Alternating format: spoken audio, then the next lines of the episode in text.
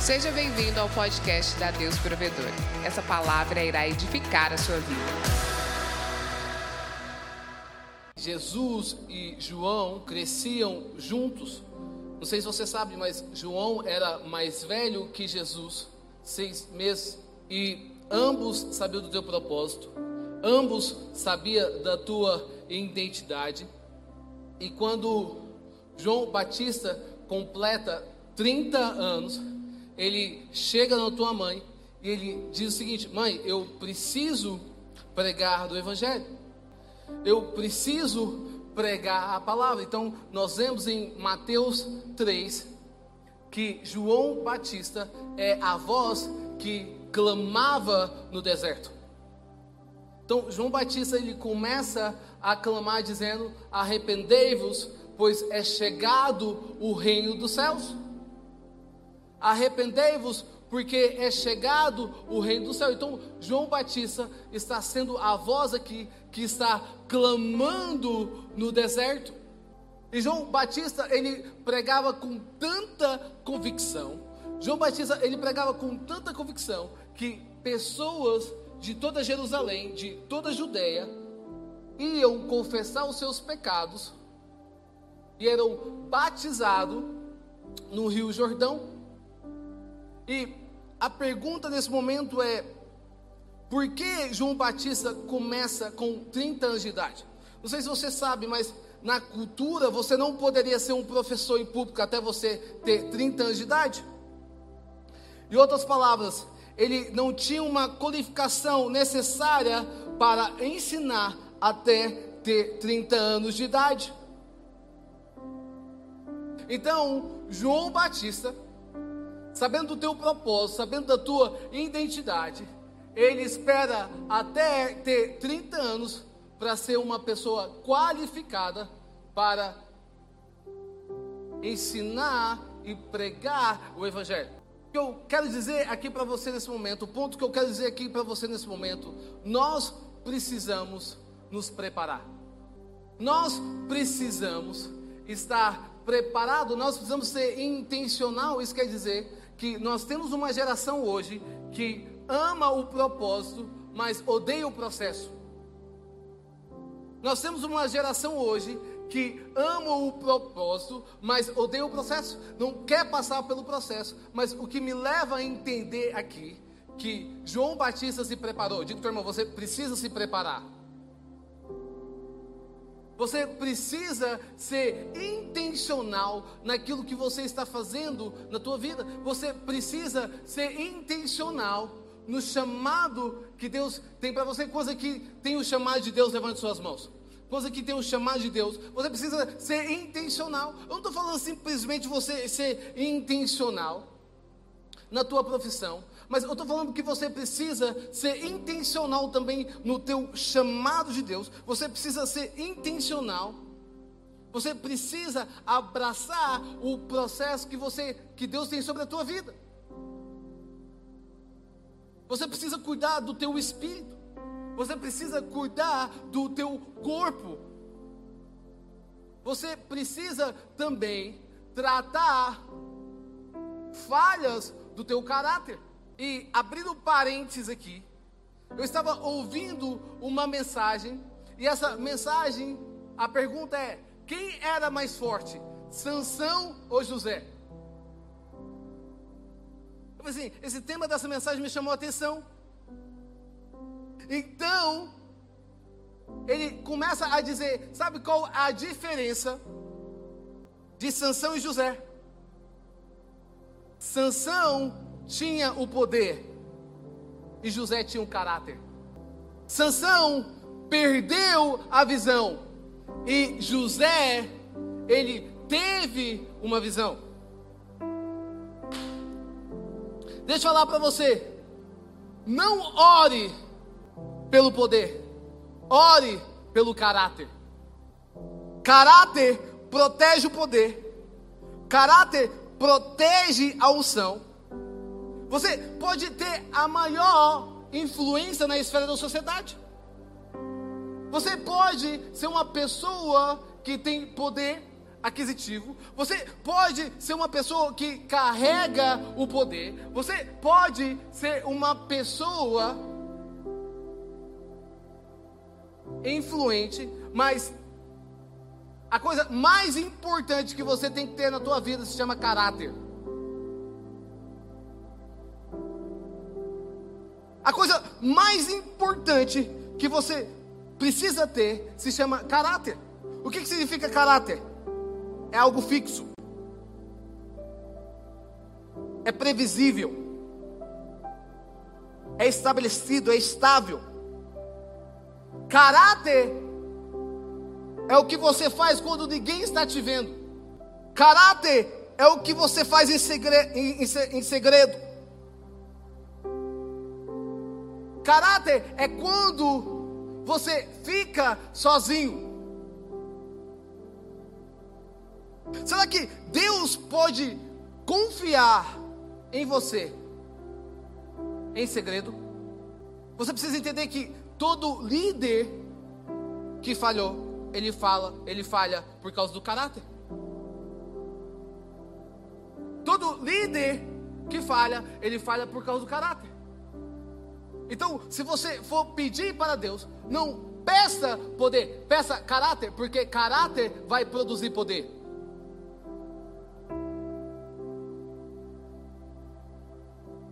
Caráter quer dizer o que você prega, o que você diz, o que você faz é só é uma coisa só. O que eu estou querendo dizer nesse momento você precisa ser vulnerável. Você precisa dizer para Deus dizendo: "Deus, eu quero tratar o meu caráter. Deus, eu quero tratar a minha vida." Você precisa ser vulnerável diante de Deus dizendo: "Deus, eu preciso tratar certas coisas da minha vida." Eu preciso me qualificar. A palavra de Deus fala que a tribulação gera perseverança, a perseverança gera um caráter aprovado, aprovado e o caráter gera uma esperança que nunca vai te decepcionar. Amém? Então, você precisa de um caráter aprovado. Você precisa ter diante de Deus um caráter aprovado para que você tenha esperança.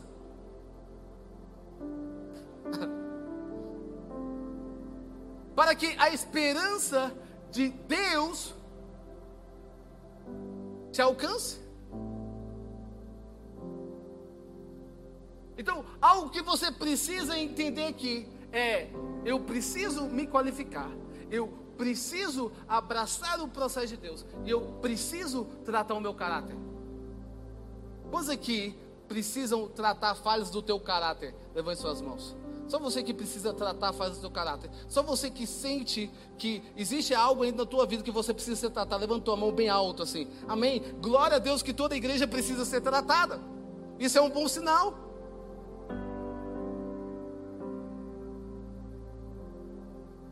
Isso é um bom sinal. Porque quando você reconhece que você precisa ser tratado em algumas áreas da tua vida, Deus endireita o teu coração. E fechando parênteses, assim, Jesus, também quando ele completa 30 anos de idade, ele chega para tua mãe e fala assim: Mãe, eu preciso cumprir o meu chamado, eu preciso cumprir o meu propósito. Eu imagino seus pais falando assim: Meu filho, vai. É interessante você parar para pensar que Jesus, dos 0 a 30 anos, até os seus 30 anos, Jesus ele não fez grandes coisas. A única coisa que Jesus fez foi honrar o teu pai e a tua mãe. Você consegue imaginar que a única coisa que Jesus fez até os seus 30 anos foi honrar o teu pai e a tua mãe?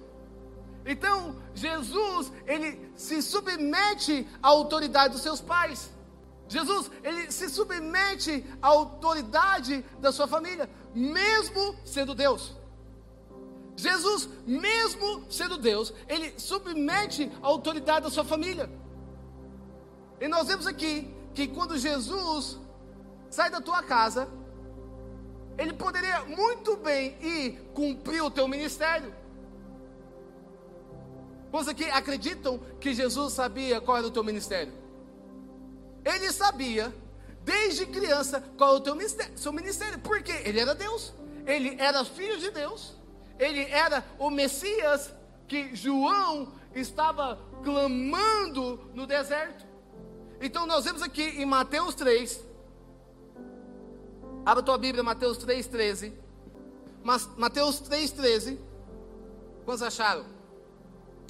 Então Jesus veio da Galileia ao Jordão para ser batizado por João. João, porém, tentou impedi-lo, dizendo: Eu preciso ser batizado por ti, e tu vens a mim? Respondeu Jesus: Deixe assim, por enquanto. Convém que assim façamos para cumprir toda a justiça. Olha, o que você precisa entender que Jesus, antes de cumprir o teu ministério, Jesus, ele vai atrás de João Batista, o teu primo. Jesus, ele vai atrás de João Batista para ser batizado por João Batista. E João Batista ele fala assim: ei, ei, ei, deixa eu falar para você, você é o Messias, eu sei quem é você. Eu sei que você é o Messias. Eu sei que você é aquele que eu estou clamando, preparando o caminho para você no deserto. Eu não posso, eu não sou digno de te batizar. É isso que João Batista está dizendo. Eu sei que você é Jesus. Eu sei que você é maior do que eu. Eu sei que você vem salvar a humanidade. Eu sei que você vem perdoar os pecados. Eu sei quem é você. E eu não posso, eu não sou digno de te batizar. E Jesus fala: Não, não, não, não. Deixa assim, por enquanto. Enquanto convém que, que façamos para cumprir toda a justiça. Não sei se você sabe, mas a palavra justo na, na Bíblia quer dizer aquele que está na posição de submissão à autoridade da vontade de Deus. Justo significa você estar na posição de submissão da vontade de Deus. Então, nós vemos aqui que Jesus submete, Jesus sendo Deus, Jesus, o próprio Messias, Jesus sendo maior do que João Batista, Jesus sendo a pessoa que tinha poder, Jesus sendo a pessoa que sabia do teu ministério, Jesus tendo a visão sobre o teu futuro, Jesus sabendo do presente do futuro, Jesus sabendo do passado, Jesus que está em todos os lugares, Jesus ele se submete ao ministério de João Batista. Jesus, ele se submete ao ministério de João Batista, porque Jesus sabia que não podia quebrar uma autoridade que foi dada por ele. E a autoridade que foi dada por Deus é que João Batista ia preparar o caminho para o Senhor.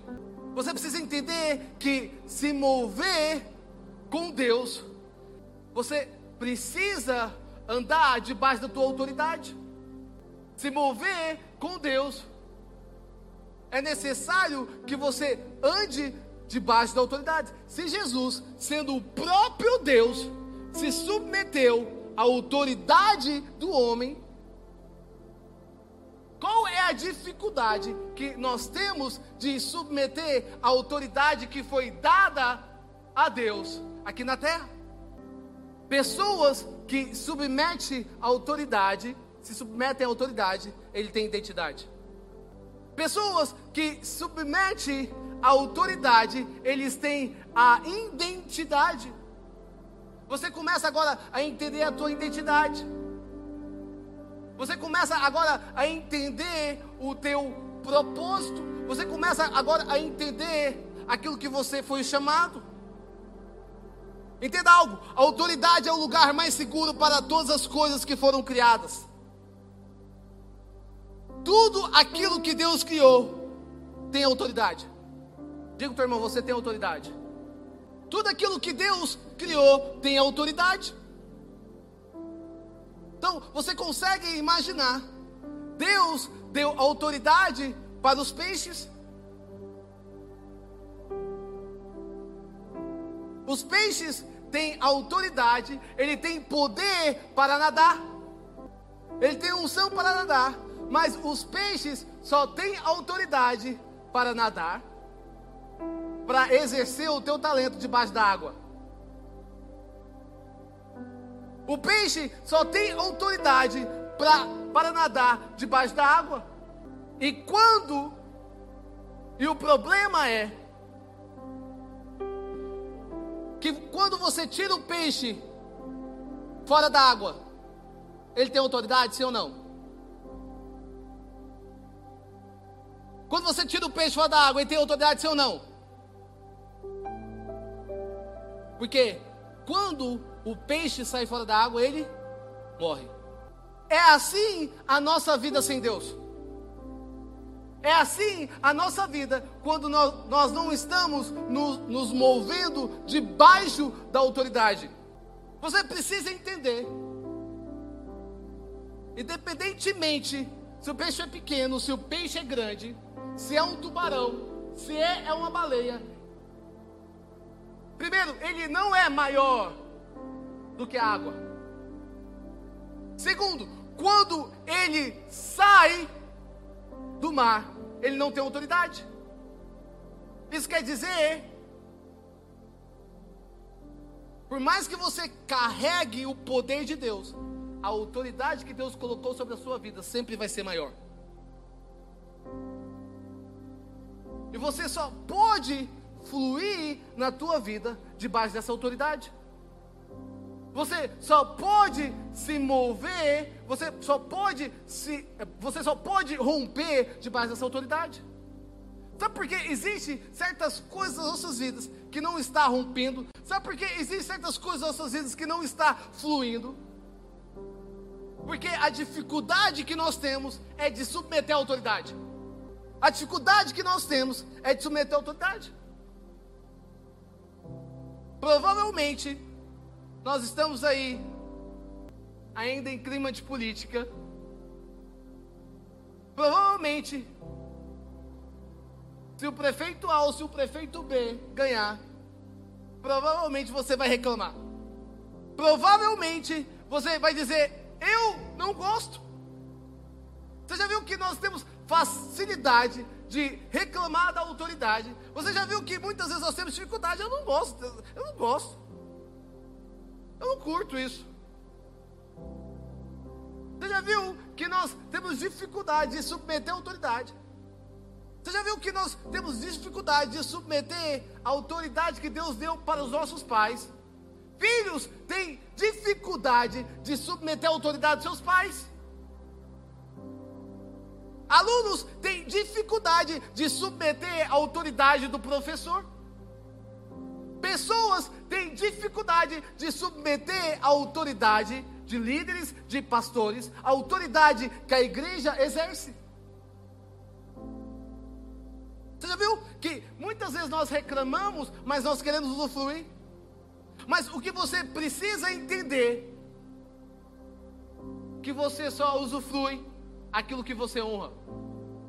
Você precisa entender que você só usufrui daquilo que você submete, daquilo que você honra, porque aquilo que você honra vem sobre a tua vida, é um princípio. Aquilo que você honra vem sobre a tua vida. E quando você está debaixo dessa autoridade que foi colocada por Deus, você agora pode exercer aquilo que você foi chamado. Aquilo que você honra vem sobre a tua vida. Autoridade também te dá identidade. Submeter a autoridade te dá identidade. Você começa a entender que Deus está te chamando para usufruir aquilo que Ele tem.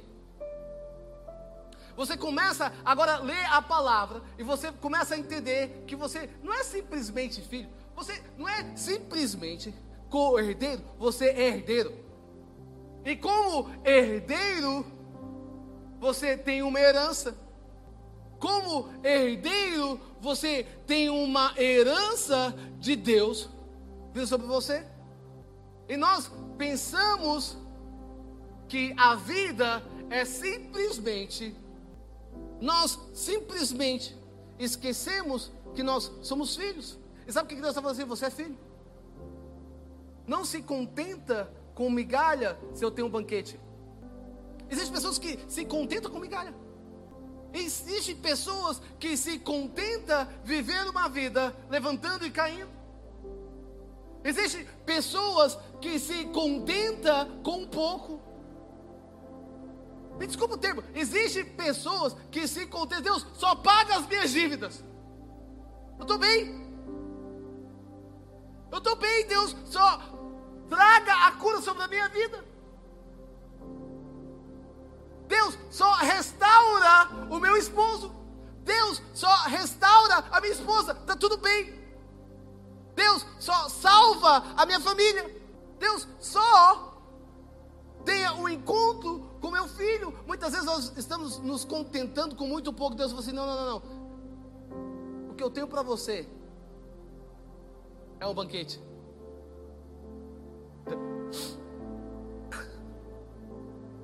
Muitas vezes nós nos contentamos, contentamos em receber uma palavra profética. Nada contra a palavra profética. Nós, como igreja, acreditamos no sobrenatural. Nós acreditamos na palavra profética de edificar, de exortar, de consolar. Nós acreditamos na palavra profética. Nada contra a palavra profética, mas Deus, Ele não tem simplesmente uma palavra profética para liberar sobre a tua vida. Deus, Ele quer que você seja arrebatado.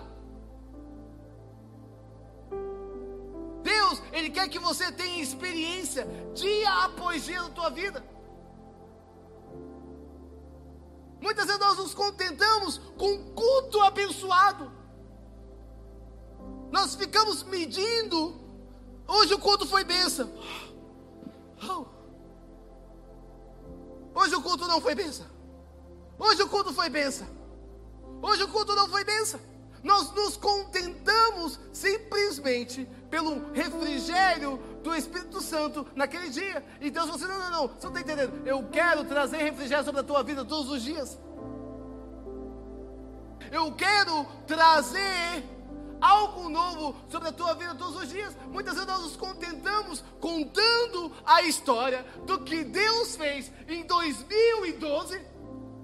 Eu tenho um testemunho, qual é o seu testemunho? Em 2012 Aí em 2025, eu tenho um testemunho, qual o testemunho? Em 2012. 2050, eu tenho um testemunho, qual o testemunho? Em 2012. Eu vou falar para você. Você não entende que Deus é um Deus do novo? Você não entende que Deus, Ele quer fazer coisas novas todos os dias?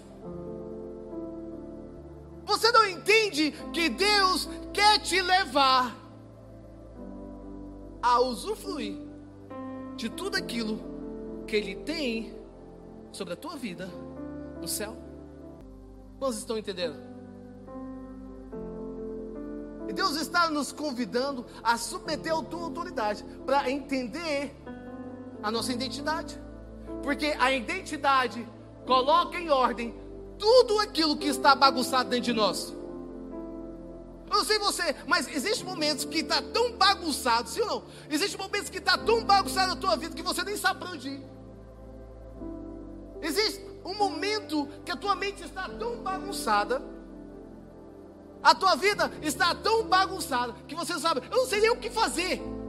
Então você, não, não, não. Se você submeter a autoridade, você terá identidade. E a identidade colocará em ordem tudo aquilo que está em desordem dentro de você.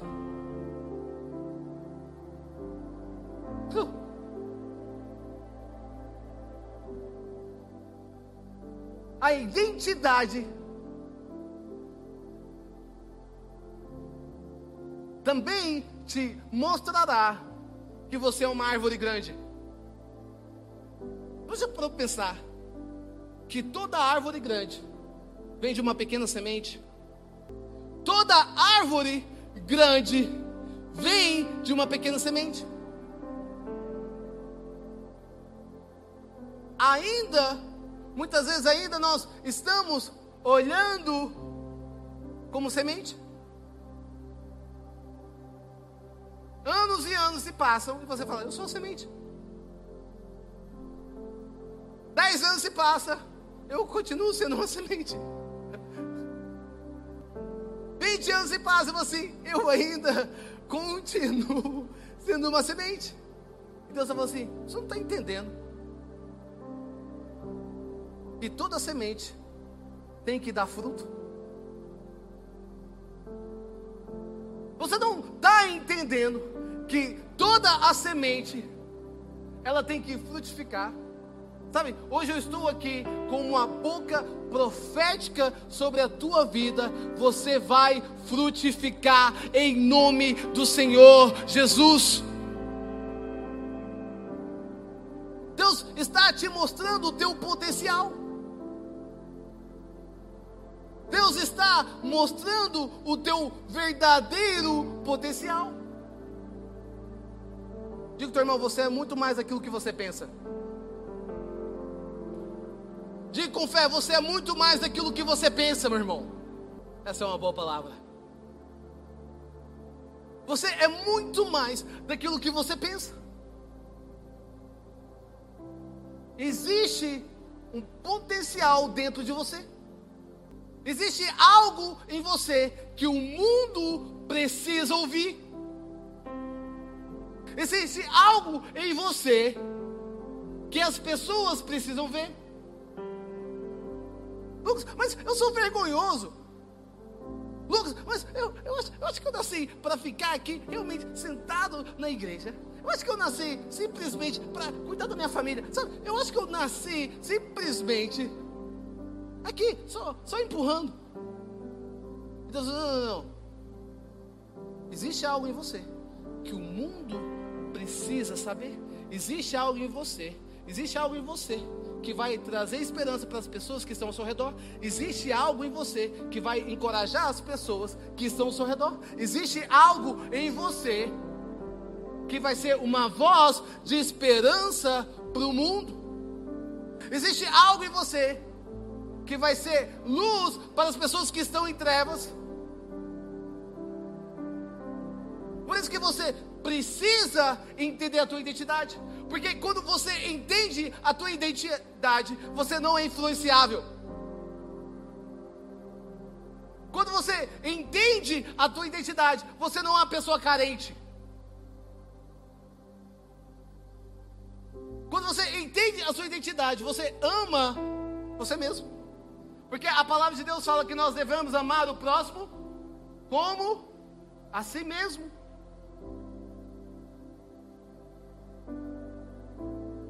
Tem pessoas que amam o próximo, mas não se amam. Na verdade, isso não é amor, isso é idolatria.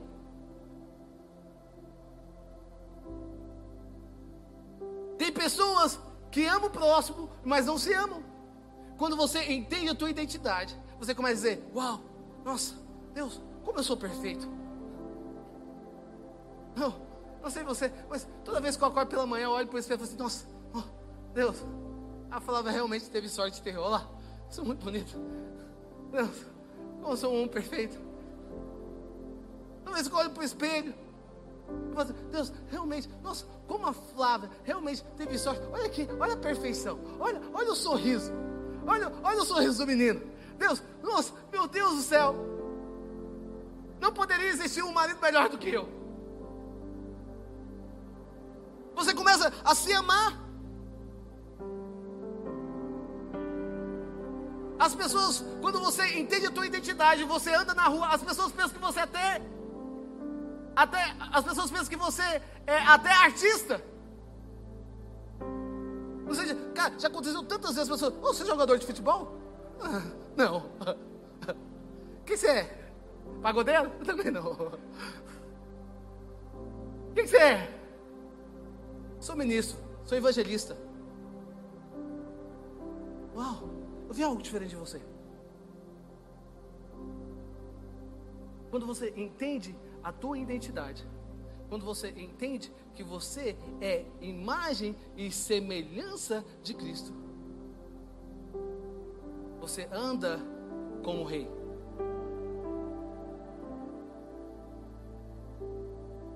Por isso que a palavra de Deus fala que Ele é o rei dos reis. Deixa eu falar para você.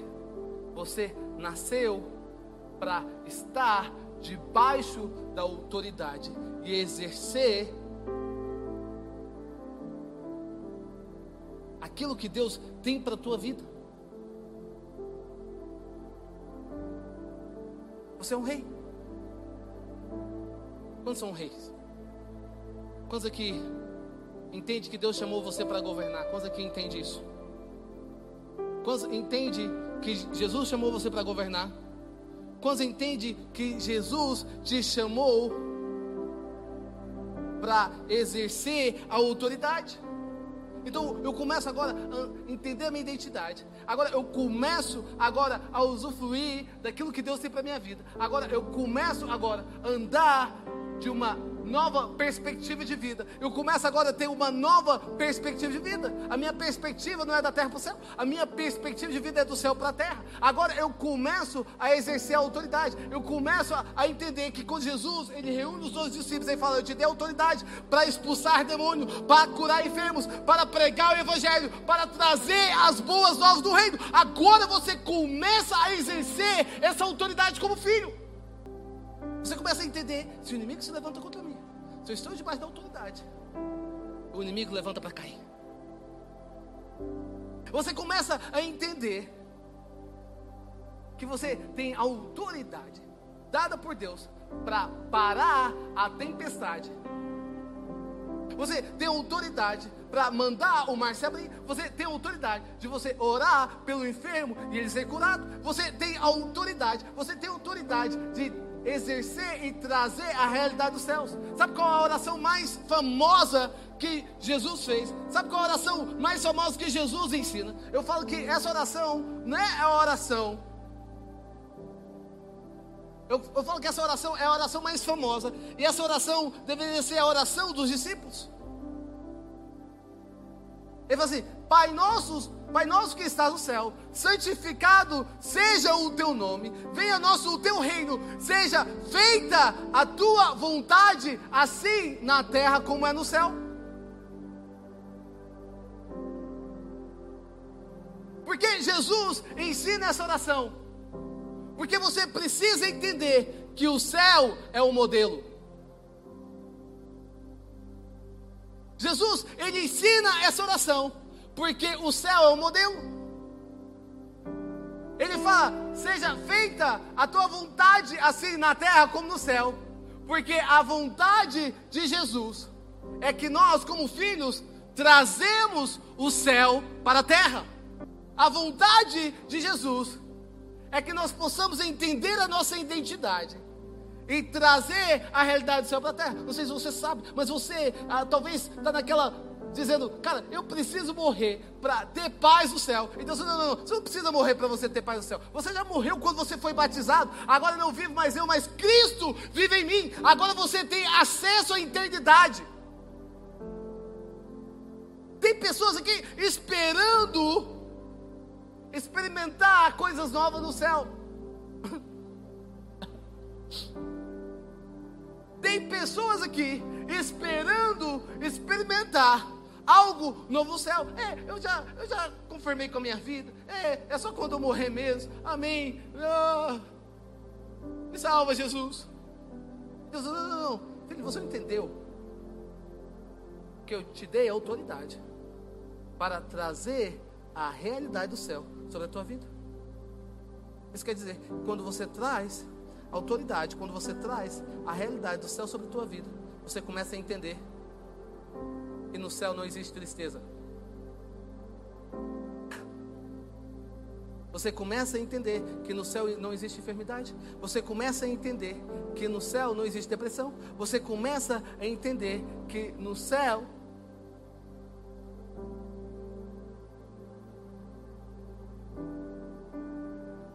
não tem morte no céu, você começa a trazer a realidade do céu sobre a tua vida. Agora você começa a andar sobre essa realidade. Você começa a andar sobre essa realidade que Deus sobre a tua vida. você começa a andar nessa realidade que Deus já liberou sobre a tua vida. Deixa eu falar para você. Já foi liberado. E tudo que você precisa é tomar posse. Você consegue entender isso? Você consegue entender que as bênçãos do Senhor já foram liberadas. E tudo que você precisa é tomar posse. Tudo que você precisa é você exercer a tua autoridade. Tudo que você precisa é você tomar a força. Essa é a palavra. Tomar a força.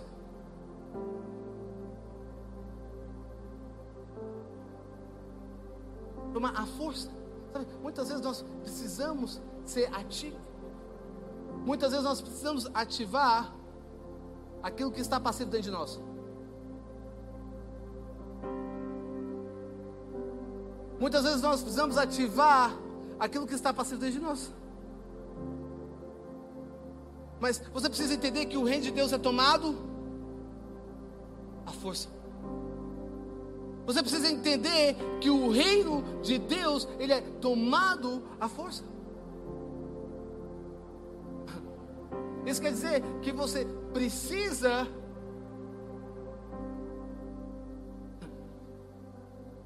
proteger aquilo que Deus te deu. Você precisa proteger aquilo que Deus liberou sobre a tua vida. Você precisa proteger aquilo que Deus já te deu. Você precisa entender que você precisa exercer a autoridade que Deus te deu. E muitas vezes nós estamos passivos. Muitas vezes nós entramos em um mundo off. E nós estamos passivos. E nós estamos esperando que algo aconteça. E Deus fala: não vai acontecer enquanto você não fazer. Não vai acontecer enquanto você não fizer. Muitas vezes nós entramos no mundo dizendo: olha por mim, Muitas vezes nós entramos naquele mundo passivo. É, deixa a vida, deixa a vida me levar. Deixa as coisas acontecerem. Muitas vezes nós vemos para a igreja já com um espírito passivo. Ah, eu vou lá, o que vai acontecer na igreja? Vou lá ver o que vai acontecer na igreja. Eu vou lá ver o que vai acontecer. Então, se você não vai acontecer nada se você não ser extravagante. Não vai acontecer nada se você não se quebrantar. Não vai acontecer nada se você não abrir a tua boca. Não vai acontecer nada se você não se prostrar. Não vai acontecer nada. Eu vou lá para ver o que está acontecendo.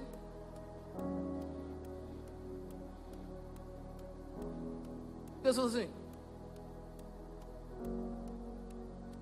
a autoridade já foi te dada.